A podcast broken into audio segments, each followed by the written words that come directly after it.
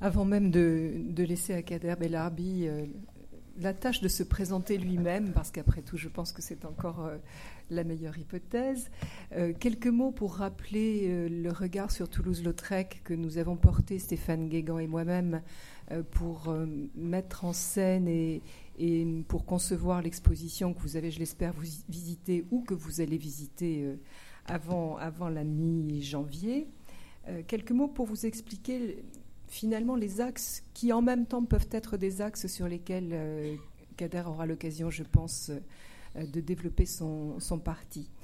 Euh, l'art de Toulouse-Lautrec s'inscrit dans cette fin du XIXe siècle foisonnante où le rythme s'accélère et Lautrec choisit des sujets du quotidien, ces sujets de la modernité, allant jusqu'à se nourrir de tout ce qui est même euh, prosaïque, en tout cas de la réalité de cette vie quotidienne. Il aborde ces sujets bien évidemment à travers les lieux de plaisir de Montmartre. Euh, il va hanter euh, ces salles montmartroises à la fois parce qu'il est un acteur, mais aussi parce qu'il est un observateur de ce milieu il a parfaitement compris et le parti esthétique qu'il peut en tirer, mais aussi il a parfaitement compris que cela peut servir son ambition d'artiste.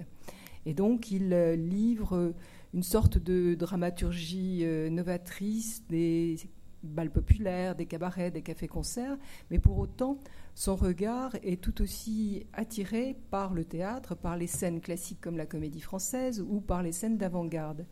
Et à travers cette euh, multiplicité de, sources d'inspiration, il va créer un art parfaitement indépendant qui bouscule les codes de l'académisme, notamment en termes de, construction de l'espace, toutes notions sur lesquelles je pense nous aurons l'occasion de revenir, avec, je dirais, deux notions essentielles qui, construisent véritablement son écriture. L'une, c'est la primauté de la figure, et l'autre, c'est l'instant, l'instantanéité. La figure, il la traite en mouvement. Il est captivé par le geste, par la posture. Et ce mouvement, il le traite de façon elliptique, d'une ligne nerveuse saccadée. Et j'emploie des mots qui, ont un sens, bien évidemment. Et ce mouvement, il est parfois suspendu jusqu'à la limite du déséquilibre. Je pense par exemple aux scènes de cirque que vous avez dans l'exposition. Mais il est aussi séduit par le visage, la physionomie, les, mouvements, ou plus exactement les modifications du visage, et donc le ressenti euh, du modèle qu'il a devant lui à travers euh, ces expressions du visage. Et cette écriture euh, synthétique qui est la sienne, mais en même temps, ces thèmes que je viens très rapidement d'évoquer, sont bien évidemment porteurs euh, de transversalité. Au musée d'Albi, nous avons maintes fois ouvert le regard sur l'œuvre de Lautrec, en commençant par euh, la littérature, la poésie, la musique, la danse, pourquoi pas la danse?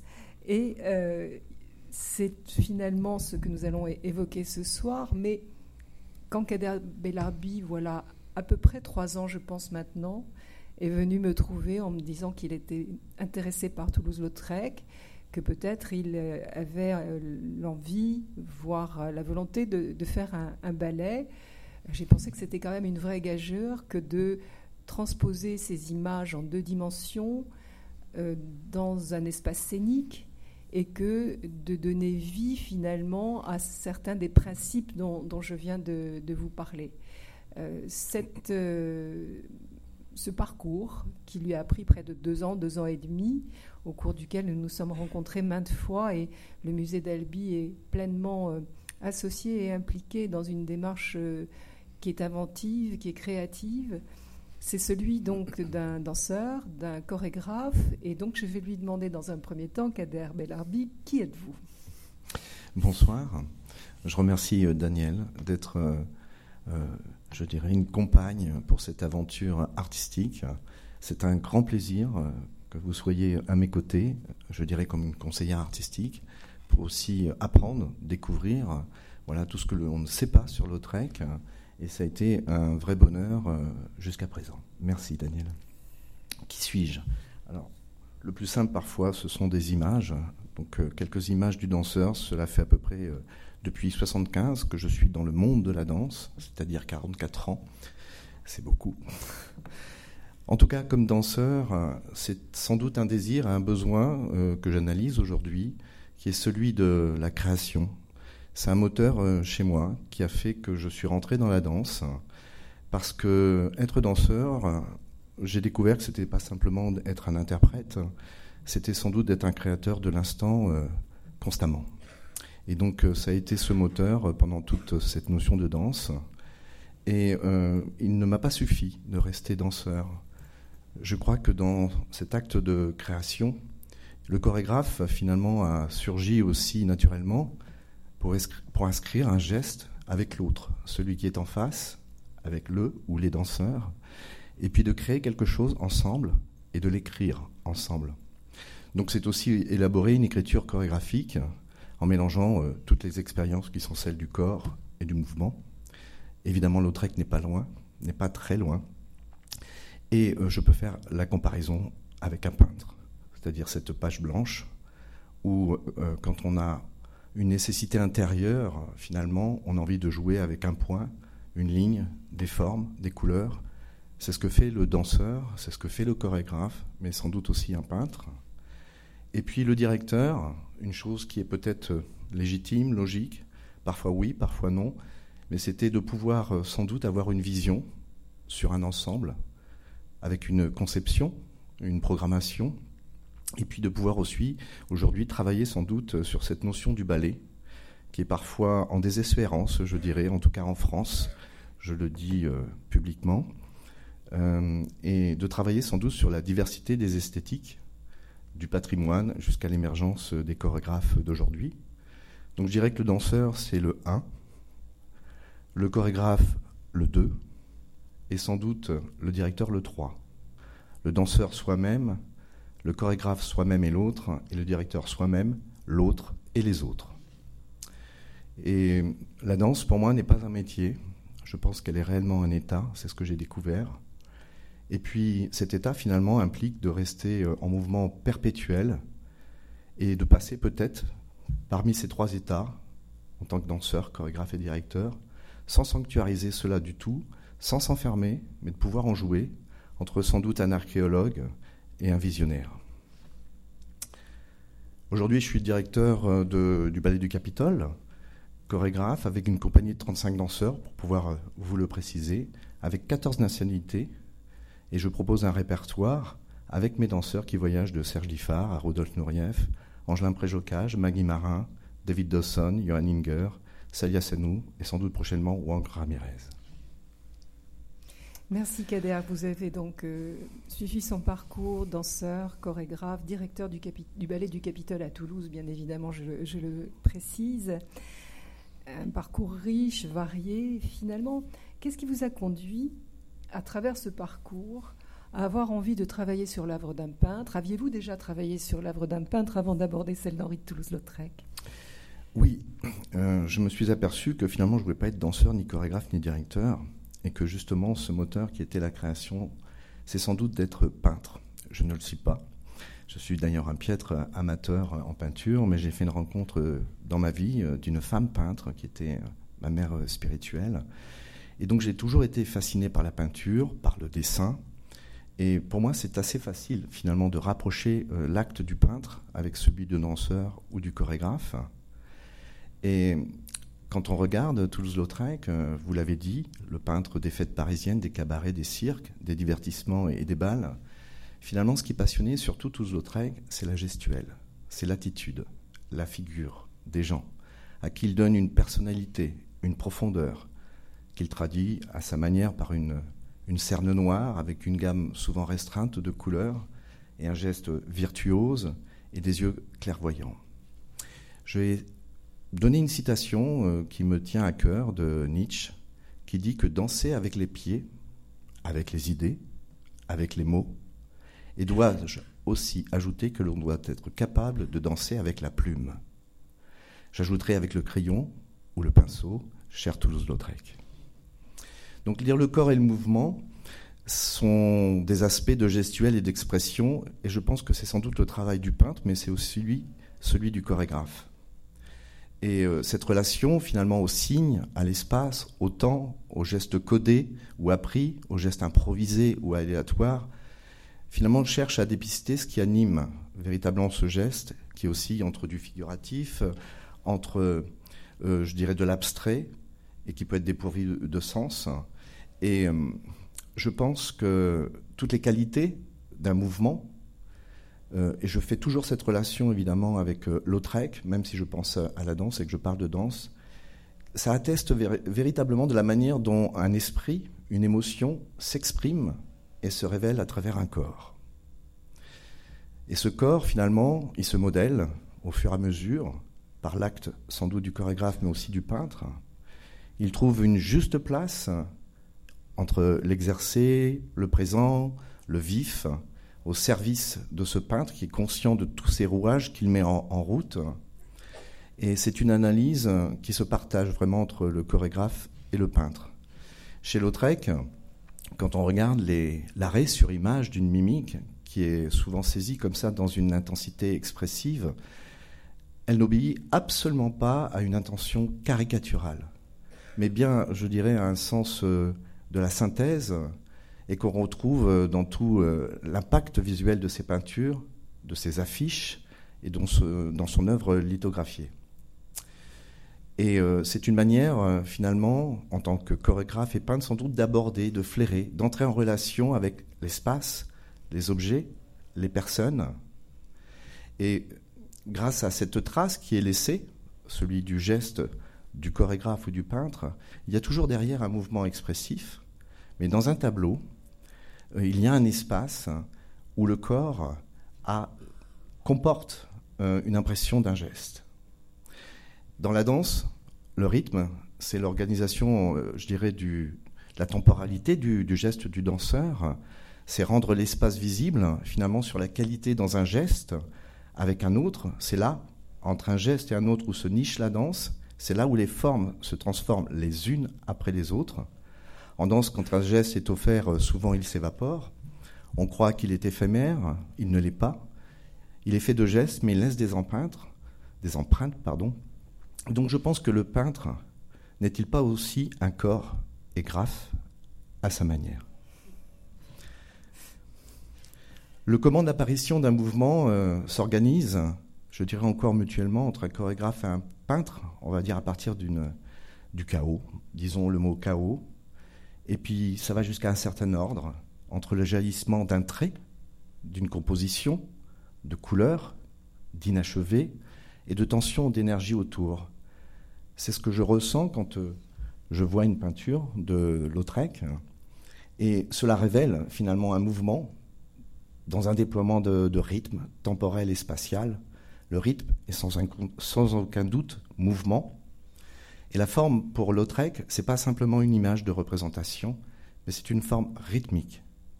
Et au-delà de cette figure qui est peintre, de cette euh, immobilité, la forme chez Lautrec, à une impulsion euh, d'apparition, voire d'une vitesse. C'est ce que j'ai pu ressentir sur tout ce que j'ai pu euh, voir chez Lautrec. Vous parlez euh, du sens de la synthèse, vous parlez du mouvement expressif, du jaillissement du trait, toutes choses qui évidemment caractérisent notre artiste. Mais je reviens quand même à ma question première, excusez-moi, mais d'autres peintres ou d'autres artistes vous ont-ils inspiré? Puisque là, vous êtes vraiment entré pleinement dans l'univers d'Henri de Toulouse-Lautrec. Est-ce que vous aviez déjà vécu cette aventure avec un autre peintre au préalable? Alors, cette nécessité intérieure dont je parlais euh, en tant que chorégraphe hein, m'a toujours poussé finalement à passer par un axe pictural. Et je vais citer quelques œuvres qui ont été donc euh, créées, composées. Léo de Hurlevent à l'Opéra de Paris, donc euh, mon inspiration était bien sûr Balthus, qui avait écrit à peu près, euh, dessiné, pardon, la moitié du roman sur de, l'encre de Chine noire. Et donc j'ai pu animer finalement ces dessins. C'est aussi, et je salue dans la salle Wilfried Romoli, danseur étoile de l'Opéra de Paris, qui est là, avec qui j'avais créé Les Épousés. Et j'étais passé par Théo et Vincent Van Gogh, donc dans cette relation intime, expressive de ces deux frères. Lien de table que vous verrez au mois de juillet au Théâtre de Paris. Je fais la publicité, 8, 9, 10 juillet au Théâtre de Paris. Lien de table parce que cette table, je lui ai donné une vibration qui était celle de Roscoe euh, pour pouvoir travailler euh, sur ces vibrations, ces ondes de couleurs euh, qui sont sur cette table et qui relient je dirais, un lien familial, une configuration familiale, un théâtre familial. Le corsaire aussi, Ingres, avec les orientalistes, ou l'exotisme, l'érotisme des lignes courbes m'ont vraiment intéressé. Gisèle, en revisitant entièrement le premier acte, en, revoyant aussi ce témoignage, je dirais, de, de, ce, populaire qu'on a dans les, les tableaux de Peter Bruegel l'Ancien, avec la rudesse, avec les couleurs, les matières brutes aussi, des tissus, de toutes ces danses populaires du Moyen Âge.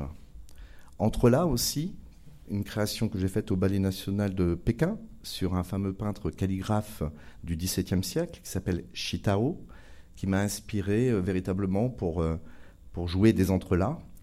Et euh, il a un livre merveilleux qui est un propos sur la peinture, qui s'appelle La peinture du moine citrouille amer, parce qu'il était aussi moine, où il dit que toute naissance, finalement, c'est à partir de l'unique trait du pinceau qui est à l'origine de toute la peinture. Et donc ce manuel, finalement, de peinture parle d'un aspect philosophique de la peinture, euh, tout ça à travers une pensée euh, taoïste et, bouddhiste. Et il y en a encore bien d'autres, mais voilà, aujourd'hui, Toulouse-Lautrec. Très bien, effectivement, un univers particulièrement riche. Euh, revenons donc à Lautrec, cette, cette intensité vitale que l'on ressent dans son œuvre, trouve-t-elle finalement un écho dans ce que vous avez porté ou dans ce que vous portez encore, puisque c'est un work in progress finalement, ce, ballet qui n'est pas encore totalement abouti. Et c'est pour moi une aventure absolument extraordinaire de, de voir comment se crée petit à petit, étape par étape, un moment très fort qui sera euh, concrétisé par le, le spectacle qu'on verra au printemps prochain. Donc cette intensité vitale, l'avez-vous pris en compte? Est-ce que c'est quelque chose auquel, une chose à laquelle vous avez été sensible et qui va ressortir dans votre approche? Et quels sont les autres ressorts finalement que, autour desquels vous allez écrire ce ballet? Alors c'est vrai que vous, vous dites ballet. Moi je ne sais pas si ça sera un ballet. Voilà. Euh, oui, un ballet, ce sont des pas qu'on agence en mouvement, on, on, met des séquences qui se lient les unes aux autres, on joue d'une dramaturgie, de sentiments, euh, d'action parfois figuratif, euh, parfois abstrait. Et là, c'est vrai que euh, d'emblée, il y a une chose très importante qui m'est apparue euh, à travers toutes les, lectures, à, travers tout ce que j'ai pu voir de l'œuvre de, de c'est un personnage avec une grande liberté. Et je me suis dit, je ne vous souhaiterais pas m'enfermer sur quelque chose déjà d'acquis.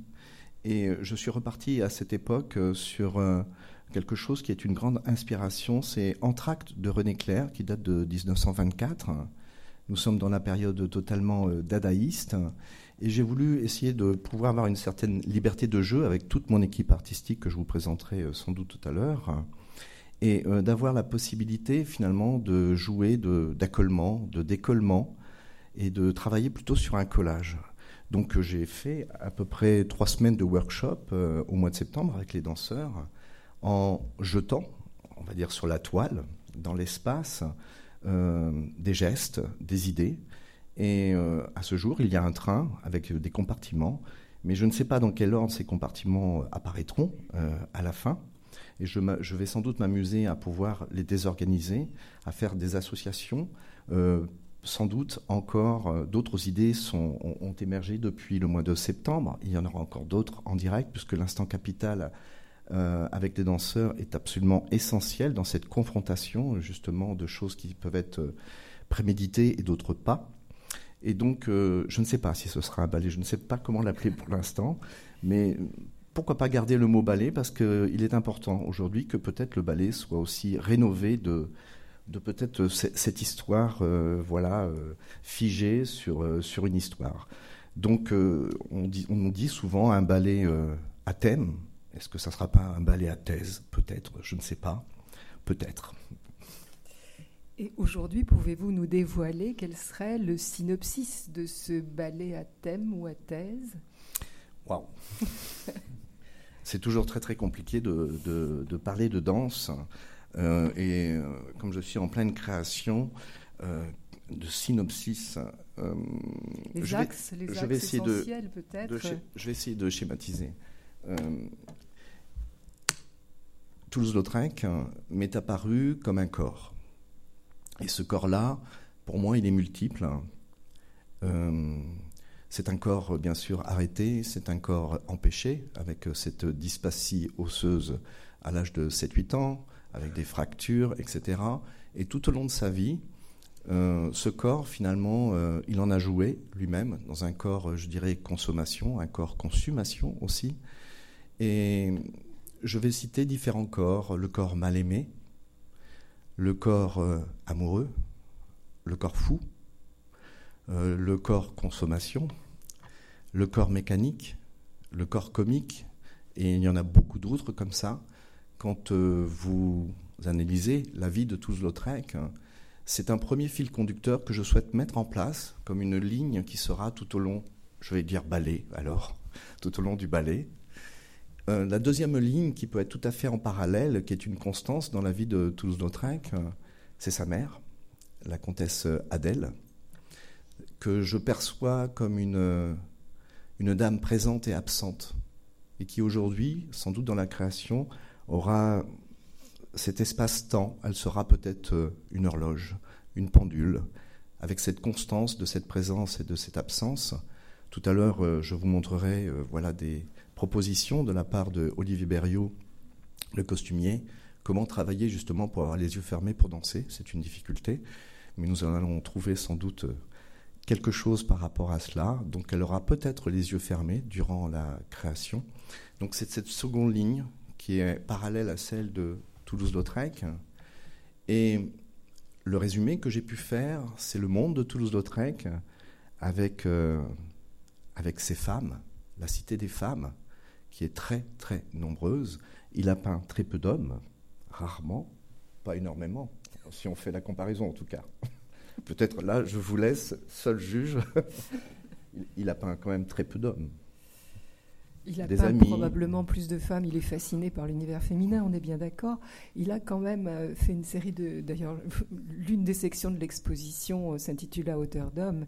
Et il y a une suite de portraits d'hommes en pied euh, qui mm. sont des œuvres majeures et qui, pour lui, sont une véritable démonstration de son, talent pictural. Mais je vous laisse dérouler cette passion pour le féminin. Je suis tombé amoureux des femmes de Lautrec. voilà. Et donc, euh, oui, c'est vrai, en quelque sorte, oui, vous avez ces, je les ai appelées les figures féminines, elles font partie de cette cité des femmes, c'est autant euh, des mondaines, des stars, des cancaneuses, des filles de joie, des anonymes, elles sont vraiment nombreuses, et pour moi, j'ai projeté finalement la couleur dans cette création avec, euh, je dirais, cet ensemble de, femmes. Et pour opposer finalement, c'est ce, monde de la cité des femmes, il y aura le cercle des hommes. Et à travers tout ce que j'ai pu constater, ils sont présents. ce cercle des hommes, ce sont bien sûr les messieurs, ce sont les gens, ce sont les spectateurs, ce sont les abonnés, ce sont aussi les modeleurs. Euh, voilà une petite invention que j'ai faite euh, en projection de cette création avec une action peut-être plus culturelle de certaines personnes anonymes qui sont comme des machinistes et qui apparaîtront. Et puis, euh, en, voyant cette ligne de Toulouse-Lautrec, en voyant cette ligne de la comtesse Adèle, sa mère, en voyant la cité des femmes, en voyant le cercle des hommes, il faut quelque chose euh, comme euh, couleur. Et la couleur, c'est sans doute une... c'est difficile, hein, vous me faites parler. c'est sans doute je pense, une suggestion, une, déclinaison, une variation sur le reflet d'époque. Ce reflet d'époque, euh, c'est évidemment l'encanaillement qui vient en, premier. Toulouse-Lautrec était un éternel fêtard, mais euh, il y a ce bouillonnement de la vie, et donc sans doute dans les espaces de cette création, je vais casser la frontalité vraiment du théâtre. Il y aura cette scène mais je fais l'avancée avec le proscenium. Sur un proscenium, c'est cette petite avancée où on recouvre la fosse d'orchestre. Il y a aussi des balcons qui sont sur les côtés. Il y a aussi la salle. Et je crois que le jeu va être dans tous ces espaces que l'on pourra euh, déclarer comme euh, sans doute plus concret avec un espace réaliste pour faire sans doute euh, une attraction, mais avoir aussi des espaces peut-être oniriques en, fond de scène, mais avoir aussi peut-être une réalité concrète d'un chahut qui sera dans la salle, Donc on, est aussi sur ce parler, chanter, danser qu'il y avait à, l'époque. Voilà à peu près les cinq signes que je pourrais dévoiler aujourd'hui. Parmi ces fils conducteurs, il, il en est un qui m'avait posé question quand vous êtes venu me trouver d'emblée. vous avez parlé de cette notion de corps empêché qui est évidemment euh, celui de Toulouse-Lautrec. Certes, c'est un jouisseur, un osseur, mais on ne peut pas euh, gommer non plus le handicap qui est le sien. Et on ne peut que s'interroger finalement quand on va parler de danse sur le personnage lui-même, sur ce corps empêché, je, redis le mot. Vous avez parlé, vous, d'un corps consommation-consommation, ça c'est vrai également. Est-ce que Lautrec sera présent physiquement dans votre ballet? Euh, Oui, oui, alors euh, c'est une grande question. C'est toujours la difficulté d'avoir. Euh, je ne vais pas prendre un petit danseur ou un nain pour le mettre sur scène. Ce serait ridicule et je serais totalement illustratif. Il y aura sans doute des choses qui seront à admettre avec euh, la présence physique de ce Lautrec.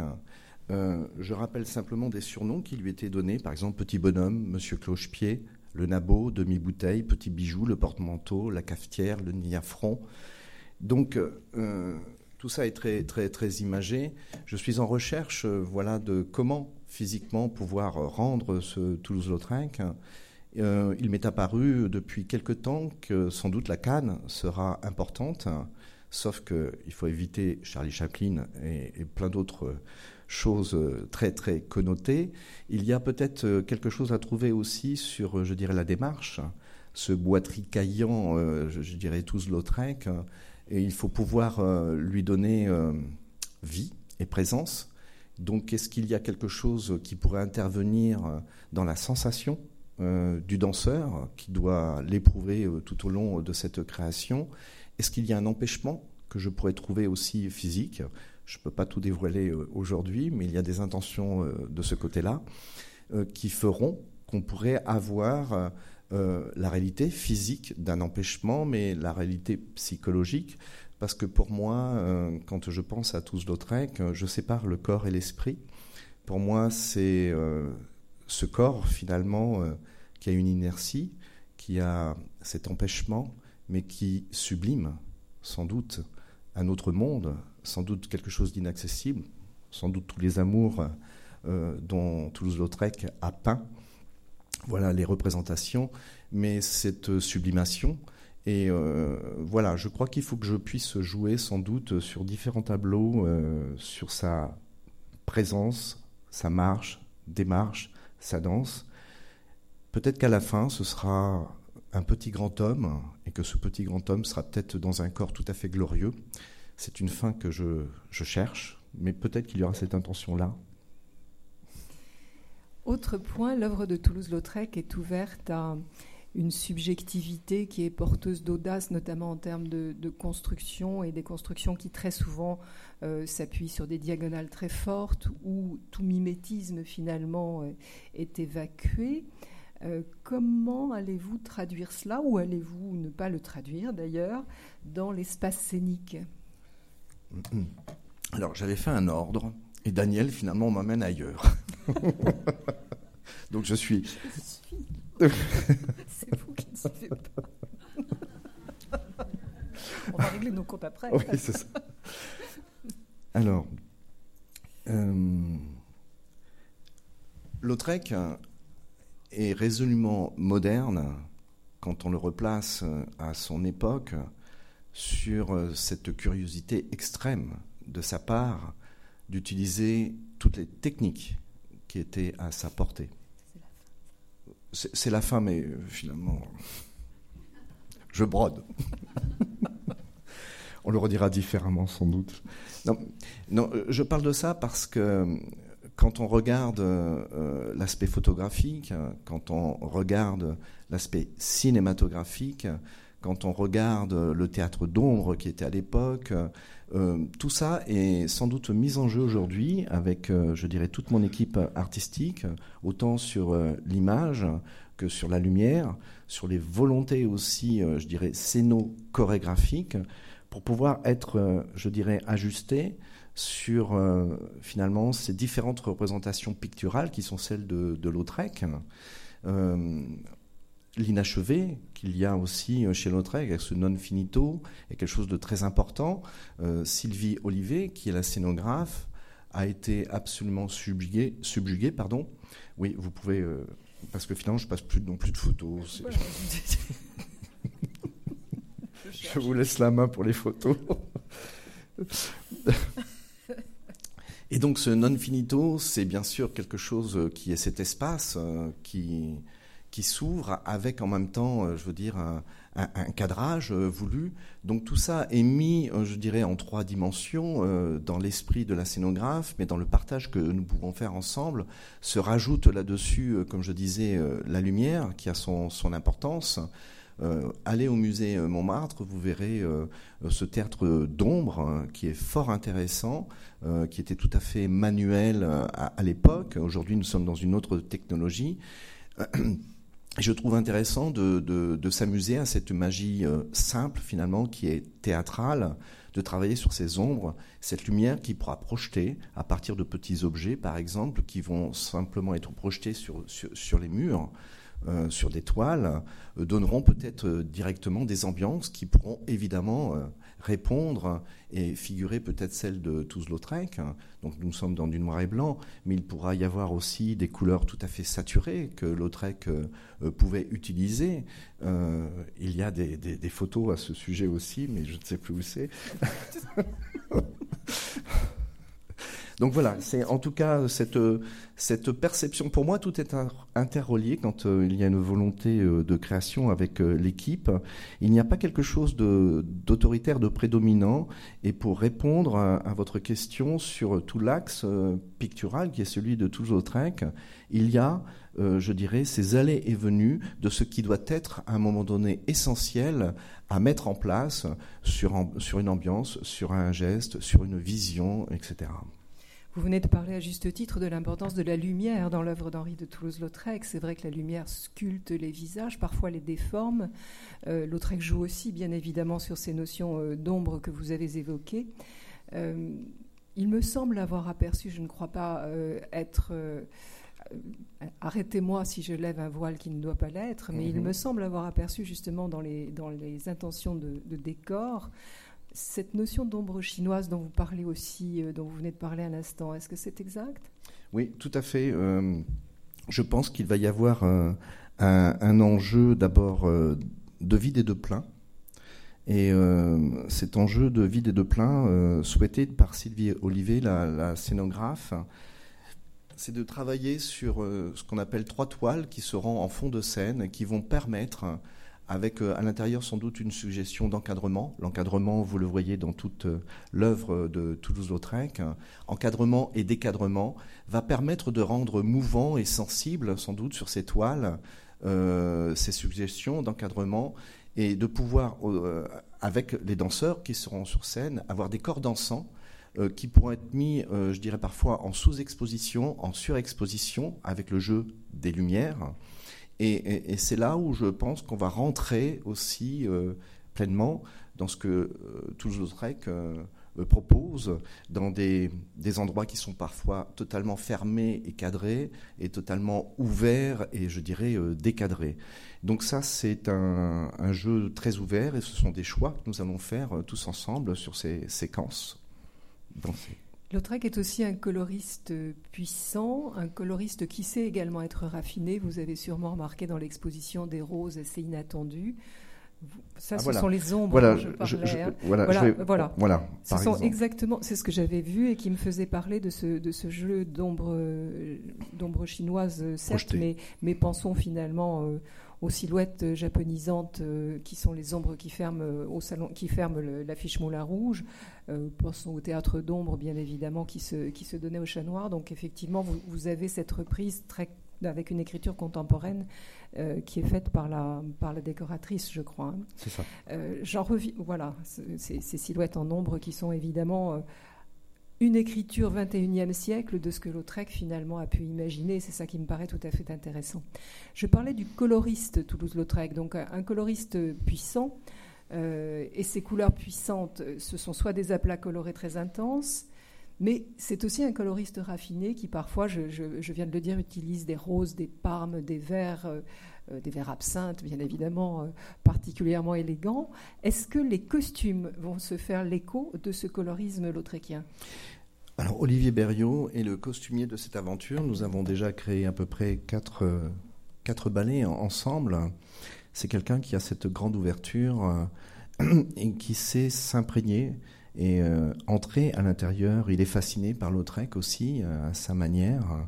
Et donc nous n'allons pas jouer sur euh, un illustratif, pas de contingence sans doute historique.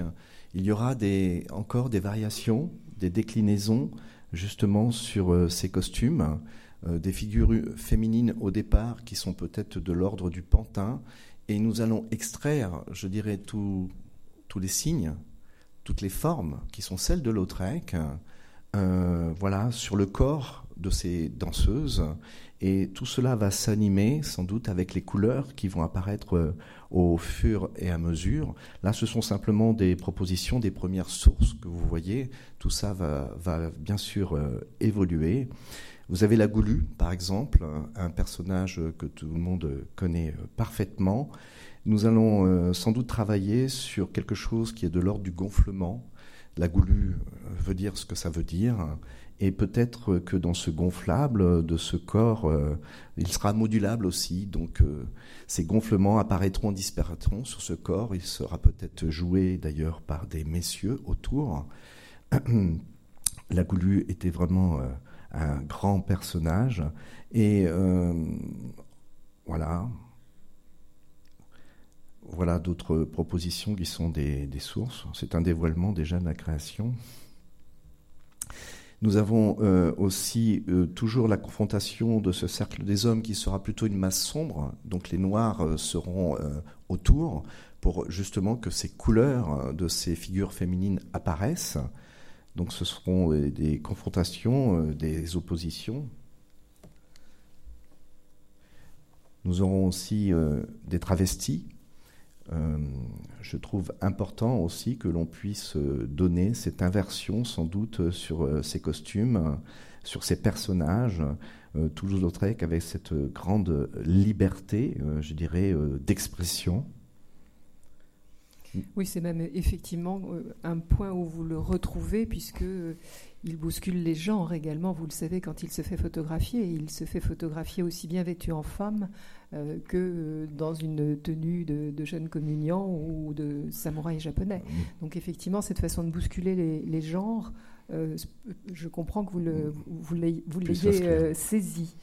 Autre élément dans son œuvre, indépendamment donc de la couleur, et on voit ici un, de vos, une de vos sources d'inspiration probablement, le rythme, ce rythme fiévreux et freiné du chahut, mais c'est aussi, pourquoi pas, le rythme des voiles de l'œil Fuller, ce rythme, il est obligatoirement servi par une musique. Dans l'exposition, nous avons choisi euh, de jouer, de faire euh, évoluer l'œil Fuller sur une musique contemporaine, puisque c'est une musique de Moondog qui a été choisie, une musique du XXe siècle. Vous connaissez ce, musicien euh, aveugle américain euh, qui donc a, composé un morceau qui est absolument incroyable parce qu'on a l'impression que c'est justement sur ce morceau que Loy Fuller a pu inventer sa danse. Pas du tout, ça n'était pas du tout contemporain, c'est une, musique, donc euh, je le redis, de la fin du XXe siècle. Euh, de votre côté, avez-vous déjà une idée de ce que va être votre musique, de ce que vous allez utiliser comme instrument, ou à partir de quoi allez-vous partir? Des musiques connues, des musiques écrites ou à écrire? Alors, euh, très étrange dans, les projections, je dirais, des créations, il y a des choses qui, viennent vers vous. Et la première euh, source musicale qui m'est apparue, c'est celle d'Eric Satie. Euh, et aussi, bien sûr, du groupe des Six. Et donc, cette source musicale, je l'ai proposée à Bruno Coulet, qui sera le compositeur de, de ce ballet. Bruno Coulet, vous le connaissez, c'est un compositeur de film et qui a toute une formation classique.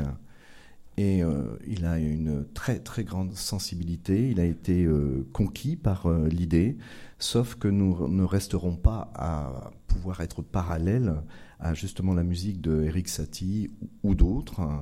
ce qui l'intéresse, c'est de pouvoir sans doute avoir dans une sorte de, rythme et de dynamique, différentes propositions qui seront une revisitation, une transposition, voilà, sur peut-être des airs du passé, mais avec aussi des climats qui sont parfois étranges, euh, mystérieux, des mouvements aussi jubilatoires.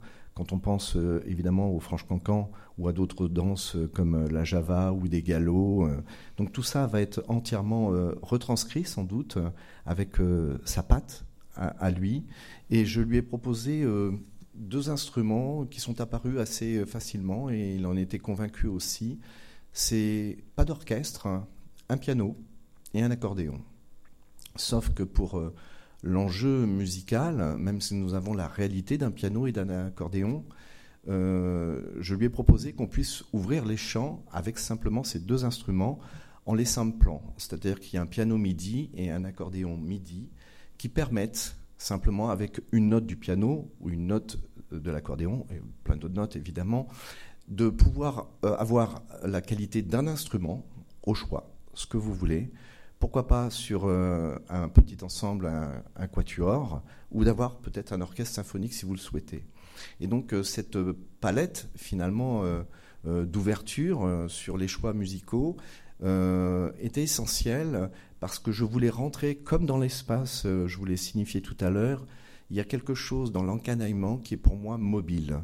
Et donc c'est la mobilité de l'accordéoniste, voire du pianiste aussi, de la salle à la scène, euh, qui permet euh, véritablement d'avoir un jeu, euh, je dirais, avec une fusion de tous ces personnages et de ces corps dansants. Donc nous en sommes simplement aux, ébauches pour l'instant. Et voilà. Au cours de nos échanges, vous avez aussi très souvent fait état de réflexions qui montraient ce qu'était la contemporanéité de, l'œuvre de Lautrec. Euh, aujourd'hui, où en êtes-vous de cette euh, réflexion? Euh, J'ai beaucoup lu aussi de la manière dont Toulouse-Lautrec avait inventé un propre langage, était un vrai troublion de, de la vie, avec de belles onomatopées, et cette liberté, je dirais, d'esprit et, de, et, de, langage m'a motivé aussi et convaincu.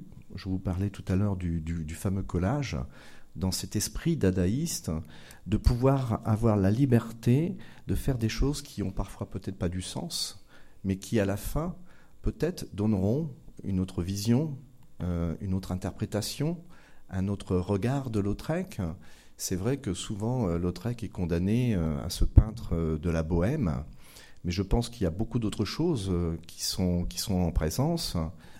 Ce sont encore les médias, sans doute, le temps qui a fait qu'on a, on a laissé Lautrec aussi dans un cliché. Donc je veux essayer d'aller beaucoup plus loin, autant que je puisse, avec modestie, pour peut-être découvrir un autre Lautrec. Il y aura d'ailleurs sans doute du dédoublement de Lautrec. Je mettrai deux Lautrec en scène pour pouvoir travailler euh, sur un face-à-face. En parlant tout à l'heure du corps, ça devient aussi quelque chose qui devient peut-être euh, appétissant de savoir est-ce que Lautrec peut rencontrer Lautrec. Euh, l'enjeu, par exemple, aussi du théâtre de l'ombre va me permettre d'avoir un vrai Lautrec avec un, vrai Lautrec, mais un vrai Lautrec avec un faux Lautrec. Un corps peut-être qui est handicapé, mais un corps qui est peut-être glorieux. Voilà, ce sont aussi ces, définitions voilà, qui sont encore à, trouver, euh, à chercher euh, avec euh, Lautrec. Que dire de plus sur une vision plus moderne de, Lautrec Est-ce que les, équipes qui travaillent avec vous, dont, vous allez, je pense, nous donner le, détail, ont choisi de se servir également de ces techniques qui, qui ont été largement développées par Lautrec. Je pense au travail de multiples avec la lithographie, je pense à la photographie qu'il utilise pas seulement bien évidemment euh, pour, euh, pour prendre des notes euh, et, pour avoir l'image du modèle qu'il veut représenter, mais qu'il utilise également comme un moyen d'expression et pour montrer ce qu'est son, son propre corps plutôt que de s'autoportraiturer. Euh, tous ces éléments, ce travail en série également qu'il fait assez souvent, est-ce que ce sont des choses que, que, les équipes avec lesquelles vous avez travaillé vont quelque part évoquer ou reprendre? Oui, parce que vous parlez du, mouvement. Donc euh, nous sommes dans différentes euh, études. évidemment, on pense aussi à Mubuirj, on pense à Marais, et je crois que c'est important peut-être d'avoir ces arrêts sur image que vous voyez chez Lautrec. Sont pour moi toujours conditionnés par quelqu'un qui s'est vraiment renseigné sur le mouvement. Il y a du préexistant quand on regarde un, un, geste, un corps en instantané chez Lautrec, mais il y a aussi un ailleurs. Donc pour moi, c'est un peintre qui est aussi un danseur, qui est aussi un chorégraphe, justement peut-être dans l'arrêté de son propre corps. Et je crois qu'il a cette mobilité euh, d'esprit et ce mouvement qu'il rend. Et sur scène, je crois que nous allons essayer d'étudier peut-être d'une manière euh, mécanique euh, comment rendre différentes postures, comment les mettre en mouvement aussi. Alors évidemment, la lumière encore, l'image, euh, la situation des danseurs vont essayer de, de faire évoluer euh, ces différents euh, mouvements. la musique, évidemment, je parlais tout à l'heure du, rythme, le rythme et le mouvement. Dans la salle, nous avons Laurence Fanon qui est là-bas, qui est une fille qui connaît parfaitement tout le musical, qui a été une très belle danseuse et de musical aussi. Nous travaillons sur le Franche-Cancan, que nous allons décliner. Ça aussi, il y a une autre manière peut-être de présenter le Franche-Cancan. Hein. Nous n'allons pas faire un Franche-Cancan réaliste, ce serait trop illustratif, ce, serait facile. C'est pas un ballet Franche-Cancan. Donc voilà, c'est toutes les attentions que nous devons porter ensemble avec euh, l'équipe pour éviter certains clichés, même s'il faut de temps en temps mettre euh, de, de vrais bonnes, je dirais, euh, bons ingrédients. donc il y aura tout cela. Euh, en mouvement. Vous parlez d'éviter les clichés. Je crois qu'on a bien compris effectivement qu'il y avait une, réflexion et, comme vous le voyez, une créativité euh, absolument foisonnante euh, derrière cette création en marche. malgré tout, est-ce qu'il va y avoir quelque part dans le ballet la citation d'une œuvre? C'est-à-dire, est-ce que l'un de vos tableaux dansés sera et à ce moment-là, de quelle œuvre Enfin, sera la citation d'une œuvre et de quelle œuvre? Il y avait au départ, puisqu'il y avait même une intention de mettre de l'image euh, très active euh, voilà, dans la production euh, du spectacle. Je vous en parlerai, ça sera une annexe. Il y a une autre proposition qui est intervenue. Mais pour pouvoir vous répondre, j'ai été très inspiré par le tableau de la rue des Moulins, le salon que nous avons sans doute, voilà, et que nous nous voyons ce qui est dit, euh, c'est l'attente. L'attente, le dérisoire, l'ennui. Et par exemple, ce tableau-là m'a inspiré, j'ai déjà essayé de créer avec un ensemble euh, ce moment sans doute euh, languissant, voire nostalgique, voire pourquoi pas cruel aussi, de cette attente, de cet ennui, avec un ensemble de danseuses qui sont euh, nonchalantes, alanguies, euh, et tout d'un coup de les mettre aussi en mouvement et de pouvoir jouer d'une manière peut-être, euh, je dirais, photographique, mais pourquoi pas télégraphique. Et, tout d'un coup, ce tableau va s'animer. Voilà, donc c'est une déclinaison, mais voilà ce qu'il peut, que cette source finalement, je dirais, euh, visuel est proposé par euh, Lautrec. Je vais l'animer avec euh, ces corps dansant de, sous différents rythmes et qui préciseront sans doute cette éternité qu'il peut y avoir et ce moment d'attente. Et au bout de ces deux années de lecture, de visite au musée Toulouse-Lautrec à Albi, de visite de l'exposition du Grand Palais, de décantation de tout ce que vous avez pu trouver comme source euh, sur l'artiste. Euh, que diriez-vous de Toulouse-Lautrec aujourd'hui? Je le dis tout à l'heure, parce que j'ai dit la fin avant le début, le petit grand homme. Euh, je pense cette liberté extrême, cet homme qui est libre, qui finalement était capable sans doute de pouvoir peindre à la commande, mais il ne l'a jamais fait. Il a toujours fait ce qu'il voulait véritablement. Donc cet homme libre était euh, curieux, il était un gourmand euh, de la vie. Et ce que je trouve absolument extraordinaire et qui me touche, c'est avec toutes ces techniques euh, de, cette époque, ces dessins, ces peintures, il a su transcrire, je dirais, une forme de, de crudité, de sensibilité de la condition humaine. Et pour moi, je le résume comme un, un ivre d'amour ou un vivre d'amour. Et je reviens à ce corps, finalement, euh, empêché, sans doute. Et c'est sa traduction, c'est sans doute ce désir, cette sublimation qui a été la sienne, d'aller vers des amours inaccessibles, mais il a su les mettre quelque part sur une toile. Merci beaucoup. Je fais le pitch ou pas? C'est le pitch, c'est fait. Est-ce que vous voulez citer votre équipe Oui, oui, peut-être. Je vais simplement citer euh, l'équipe. Donc Daniel Devin qui nous accompagne sur cette aventure. Avec son regard. Très modestement, très modestement. Non, non, absolument pas. Et euh, euh, nous avons euh, Laurence Fanon qui est dans la salle, qui sera mon assistante chorégraphe.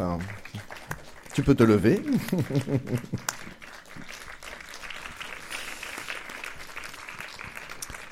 Laure Muret, qui sera ma deuxième assistante chorégraphe pour d'autres notions, même si nous les relions pleinement.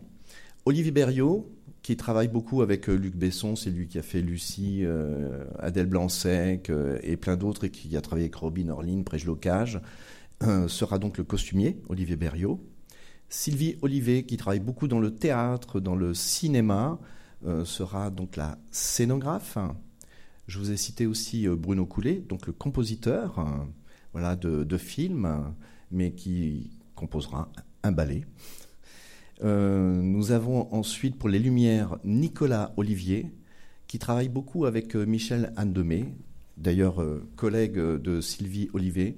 Je ne sais pas si vous avez vu à la Scala, il y avait une série de représentations de Kiss and Cry, Cold Blood ou Amor. Je vous conseille d'aller voir ces spectacles, ils sont absolument fabuleux. Vous avez un écran de cinéma en hauteur et vous avez toute la fabrication finalement d'une sorte de conte qui se fait en réalité concrètement devant vous à l'image, avec des petites maquettes, et le film se construit en direct, et vous le voyez en haut, c'est absolument merveilleux. Euh, qui ai-je oublié? Luc Riolon, qui est dans la salle. Je vais vous parler de l'image. Nous avons aussi dans la modernité quelque chose, je n'ai pas précisé, qui est très important. Et avec euh, Luc Riolon et son équipe, nous allons travailler sur la réalité virtuelle. Donc une nouvelle technologie, sans doute, que Lautrec aurait peut-être été content de rencontrer aussi à, son époque. Et nous allons faire cette annexe pour le spectacle, de faire une proposition d'une dizaine de séquences qui seront mises en jeu, que nous allons choisir précisément, pour donner un autre regard de Lautrec, c'est-à-dire la réalité augmentée. Vous allez porter des lunettes. Et dans ces lunettes qui seront à 220 degrés et non pas à 360 degrés quand vous les mettez, il y aura à peu près 80 personnes euh, à chaque spectacle qui auront la possibilité de vivre une autre histoire, bien sûr en direct, mais en mettant les lunettes, vous savez, c'est comme à l'opéra, il y a une petite lumière verte ou rouge, voilà pour les surtitrages ou je ne sais quoi. Quand il y aura une petite lumière verte, vous pourrez porter les lunettes et voir une action de réalité augmentée, c'est-à-dire une scène qui n'est peut-être pas sur la scène, mais voilà, qui a été euh, préenregistrée, qui dira peut-être autre chose, et vous aurez la possibilité dans le 220 degrés de regarder où vous le souhaitez dans tous les sens. Donc nous sommes complètement, je veux dire, en trois dimensions. Et là, soit c'est Lautrec qui vous regardera directement, soit peut-être vous irez sous les froufrous euh, du Franche-Cancan de ses filles. Voilà, tout ça, bien sûr, c'est très illustré, très imagé, mais va permettre euh, de donner une autre, euh, un autre regard, une autre interprétation euh, sur Toulouse-Lautrec. Luc Riolon.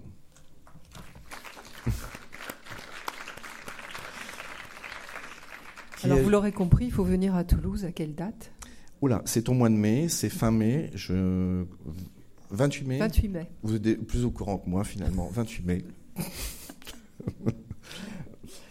voilà, merci euh, de votre écoute hein, par rapport à ce, ce, grand Lautrec et j'espère en tout cas une autre vision. Merci Merci.